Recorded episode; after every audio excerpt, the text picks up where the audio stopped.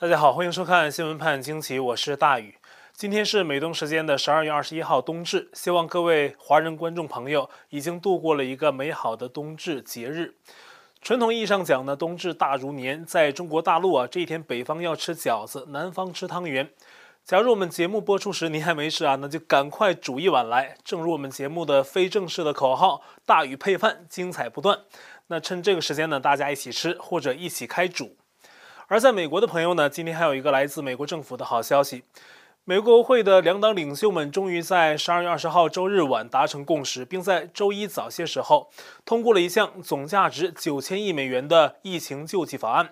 当中包括对美国人的直接资金救济，但是呢，跟今年年初很多符合条件的人每人能得到一千二百美元不同哈。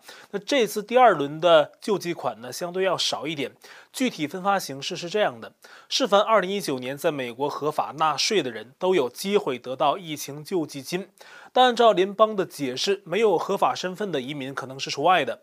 根据每个人2019年的报税数据，在美国年收入7万五千美元以内的，每人会得到600美元；那收入在7万五千到9万九千的，每人得到的要少一些。那么收入在9万九千美元以上的，不会得到救济款。而如果您家里有孩子是十七岁以下，那么每个孩子也会得到六百美元。美国四口之家比较多哈，那一对夫妻两个孩子，那么一个典型的美国家庭可以得到一共两千四百美元。还有其他符合条件的补助，这里不再赘述。美国政府的疫情救济啊，在第一轮中啊，普遍采用的是直接发放，就是美国政府会直接打到你的银行账户上。也有的个别一些人呢，没有银行账户，就是寄一张纸质的支票，直接寄到你家。如果您不确定是否在美国国税局存在接收汇款的有效方式，您可以 Google IRS Get My Payment，然后在相应的网站上按指引操作，就可以进行确认了。那这次呢，会比年初的第一轮汇款要快，因为很多人已经在第一轮确认过收到汇款的方式。那么，财政部长姆努钦说，从下周开始，第二轮救济款就正式发放，届时在美国的朋友就会陆续的收到。以上信息呢，只是供在美国的观众参考啊。那请您呢，还是以美国联邦政府发布的信息为准。那么好消息说完了，现在呢，我们仍要继续面对仍未解决的美国大选争议问题。前天的节目，我们分析了川普有关戒严问题的表态，以及川普希望采取的方式。观众朋友们的留言呢，很多我也看了，大家对川普否定戒严，而坚持使用其他方式来争取大选公平的方式，各抒己见。我在这里呢，想简单说一下我的看法。川普过去四年的政绩有目共睹，而且他打击中共的强硬立场也很坚定。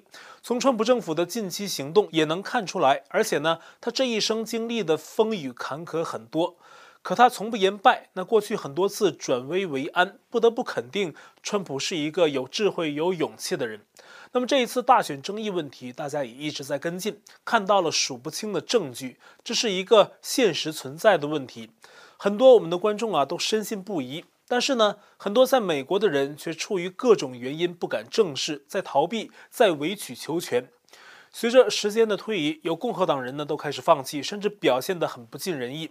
但是川普没有，在浊势逆流中，他坚持到现在，而且鼓励所有共和党人不要放弃，要继续坚持。而他是处在漩涡的核心，压力最大的人。就凭这一点，无论他想采取任何的方式来拨乱反正。我觉得呀，都值得我们大家去帮助他、协助他，去为他寻求选举公义的行动发声。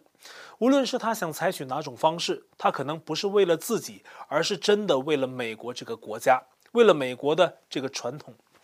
我昨天节目里呢，有一句话提到了。名节这个词，我后来反思了一下，一下惊觉这个词可能不对哈。那么名节呢，是为了自己，而川普做的任何决定一定是基于美国整体去考虑，不是为了自己。那这个是用词不当啊。啊，川普在二零一六年大选前呢，就有一个同样是亿万富翁的朋友问他说：“你已经拥有了一切，为什么还要竞选美国总统？”川普的回答大意是因为他爱这个国家，这个国家出了一些问题，他必须要来纠正。很多美国人评价说，川普是他们一生中遇到的最好总统。因此呢，我觉得在目前这个非常时期，我们应该以最大的信任、最大的信心去支持川普捍卫选举公义的努力。这对美国、对世界也很重要。虽然有时观点有所不同，比如有观点认为他使用总统特权会更有利，但是呢，他目前阶段是优先选择了其他做法，但那没有问题。有个词叫义无反顾，川普维护正义的努力就需要同样有正义良知的人们义无反顾的支持。最后结果是很重要，但是在这个追寻公正结果的过程里，我们每个人的选择、每个人的行动，我觉得更重要。最近推特上有一个网友叫陶瑞，很活跃啊。他的推文呢，我没有全看，但是我看到了一句话，我觉得非常的在理，也非常有力。他说呀，你要是真的支持川普总统，就做川普想让你做的事。他的意思是呢，川普想施压州议会，所以呢，他呼吁大家给各地自己的州议会议员打电话施压。为什么呢？这样做就是要在州议层级啊先做出改变，然后在一月六号国会认证选举结果的时候，就有机会翻转。那这是怎么样一回事呢？我接下来就给大家解释一下。我们此前提到过，一月六号国会全变选举中，如果通过两院的表决，启动全变选举是比较难的，因为民主党议员人数也很多。但是呢，还有一个途径也可以尝试。现在全美有至少七个州，在十二月十四号的选举人投票里出现两个不同结果，包括威斯康辛州、密歇根、宾州、乔治亚州、亚利桑那州、内华达州，还有新墨西哥州。这些州都是所谓拜登赢去的。在按惯例的选举人投票里面呢，七个州的州务卿选择的选举人都投给了拜登，但同时呢，这七个州分别有共和党任命了自己的选举人投票给了川普。所以呢，这七个州送给国会的是两种结果。那么，按照法律规定，作为将在一月六号主持国会认证大选结果的副总统彭斯，有权要求这七个州在一月六号之前发送最准确的一份选举人团投票书。他可以施压各州的州议会啊，强硬重申宪法赋予的权利，废除州务卿任命选举人投出的结果，由州议会再选出选举人。那这样一来呢，川普有两种方式可以在一月六号翻盘。第一，七个州废除结果后，假如都成功了，那么他们投给拜登的选举人票都要被减掉，拜登一下子就变成二百二十七票。或者有几个州成功了，但足以迫使拜登的票减少到二百七十票以下，使得他与川普两个人都不够二百七十票。那这可以触发国会的全变选举。历来分析都指出啊，川普将在全变选举中拥有更大的胜算。第二，如果来得及，七个州议会重新进行选举人投票，如果他们都转投川普。那么再送到国会的票数呢，就要从拜登那里减掉，加到川普那里。只要川普加够至少二百七十票，就获胜了。所以说，相应七个州的选民去施压州议会和自己所在选区的州议员收回选举人任命的权利，会影响到一月六号国会认证大选结果。其实呢，大家在美国也可以写信给各自选区的国会议员啊，让他们正视民意，听到正义的呼声。那么以上说的这种方式是可行的，但是时间很紧，除去圣诞还有新年假期，能够利用来处理公务的日子不多了。不过从法律理论上来说呢，彭斯本人是有权直接施压州议会的，这会比较快，他可以直接强硬要求州议会行动。美国一家知名的民间网上论坛的创办人在推特上分享了一个消息：各州选举人提交结果的最终期限是十二月二十三号。那么，彭斯收到结果之后，有可能在十二月二十四号，就是本周四，要求提交了两种选举人投票结果的七个州解决相应问题，递交一个最终的结果。那么过程之中呢，各州如何处置，以及各州共和党议员如何争得公正的结果，那就是各个州各显神通。但这并不是川普现在的唯一途径。十二月二十号，川普团队首次向美国最高法院提起诉讼，要求最高法院复审裁决，推翻宾州政府和法院在大选前后擅自修改邮寄选票规定的三个违宪案。这是川普团队在最高法院的第一次独立诉讼。当天呢，川普律师朱利安尼发表了题为《川普团队在最高法院展开宪法战》的声明。他们援引两千年小布什诉戈尔案的先例，寻求最高法院的法律救济。那他们指出，宾州在处理邮寄选票问题上存在几项重大违规，包括禁止验证邮寄选票签名啊，取消了选民在邮寄选票上正确签名和书写日期、地址的法律要求等等。十二月二十一号，川普还发推文说，宾州传出大新闻，非常多的非法选票被送入宾州票站。现在还不知道川普的具体所指，但是根据我目前已知的信息啊，至少有两个例子。一个是一名美国邮局的司机曝光，自己在十月二十一号的时候从纽约运输到宾州很多选票，数目在十四万四千到二十八万八千之间。那这个选票名义上全部是从纽约长岛寄到宾州。外州投票这已经不合规定，而且这名司机怀疑啊，哪来那么多的宾州人搬到纽约长岛住，而且都同时往回寄选票呢？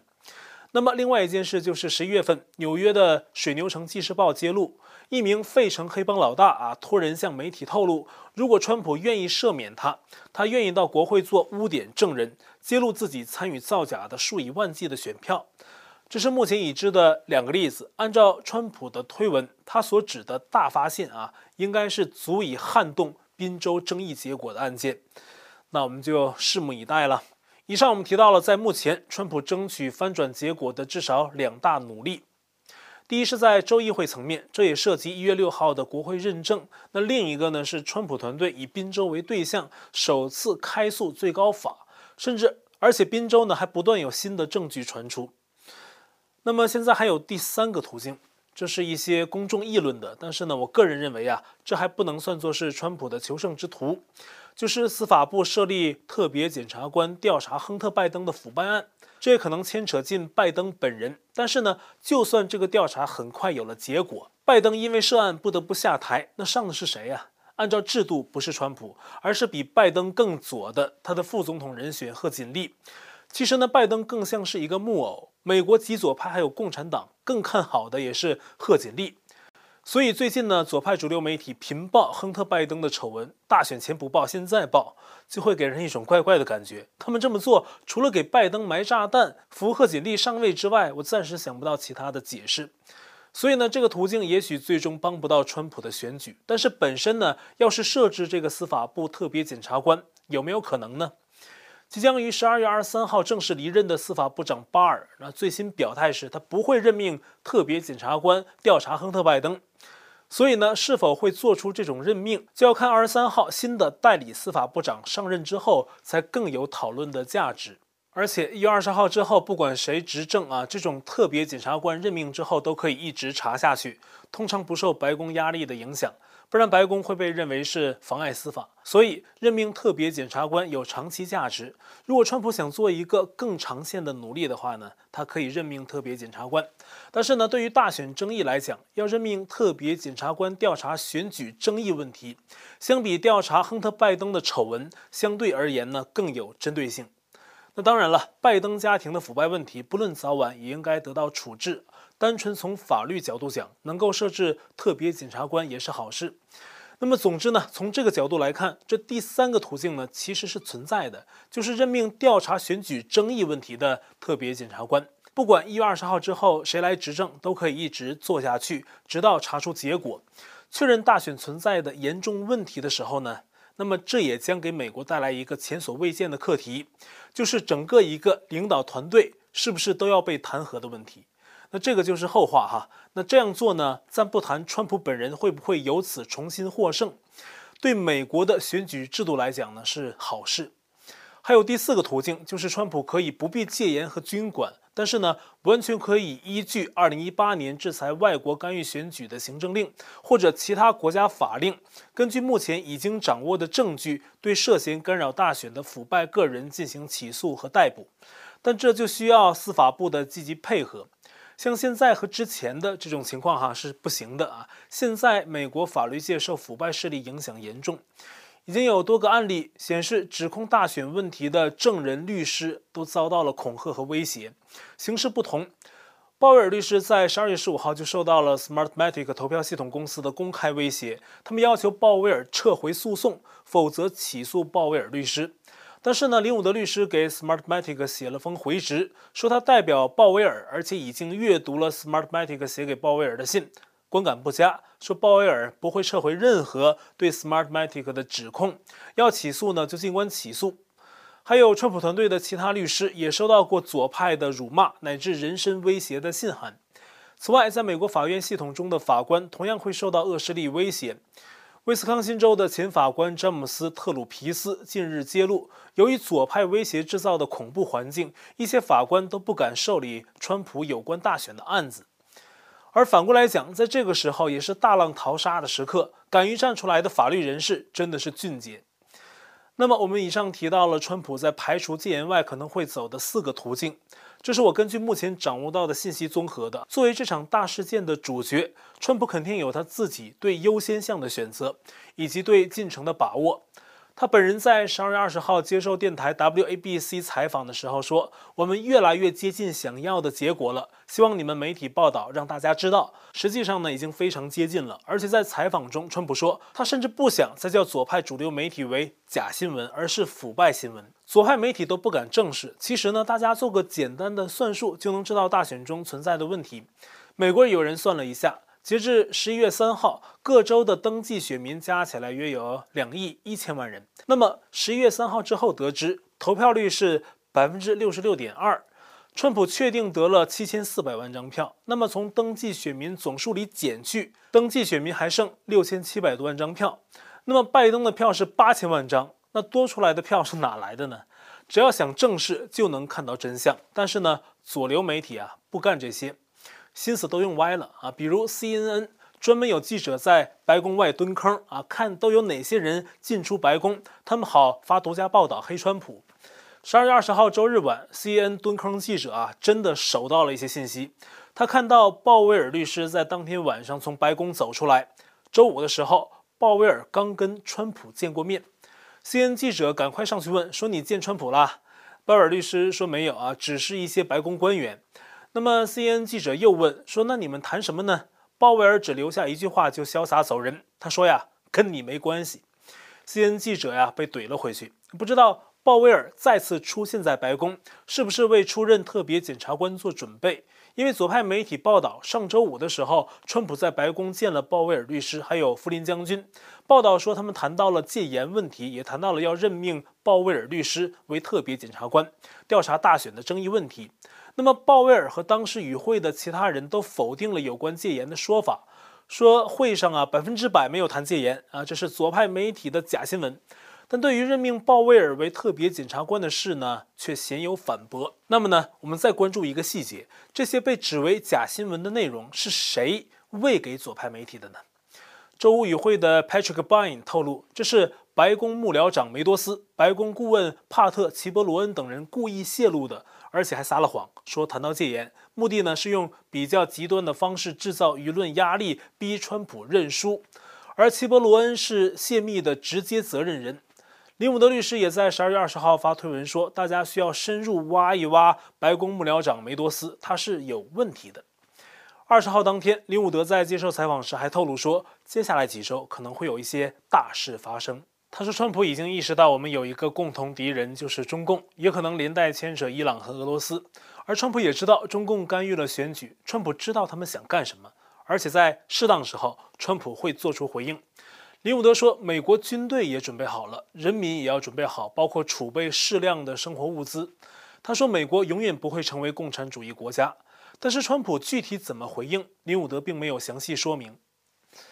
今天呢是冬至，这一天傍晚，大家在西南天空可以看到木星与土星相合的景象，这是八百年一遇的情形。已经有一些讨论在进行，说这种景象可能预示着什么。但是呢，已经发生的事情说明，即将翻过去的二零二零年在尾声的时候仍然是余波不断。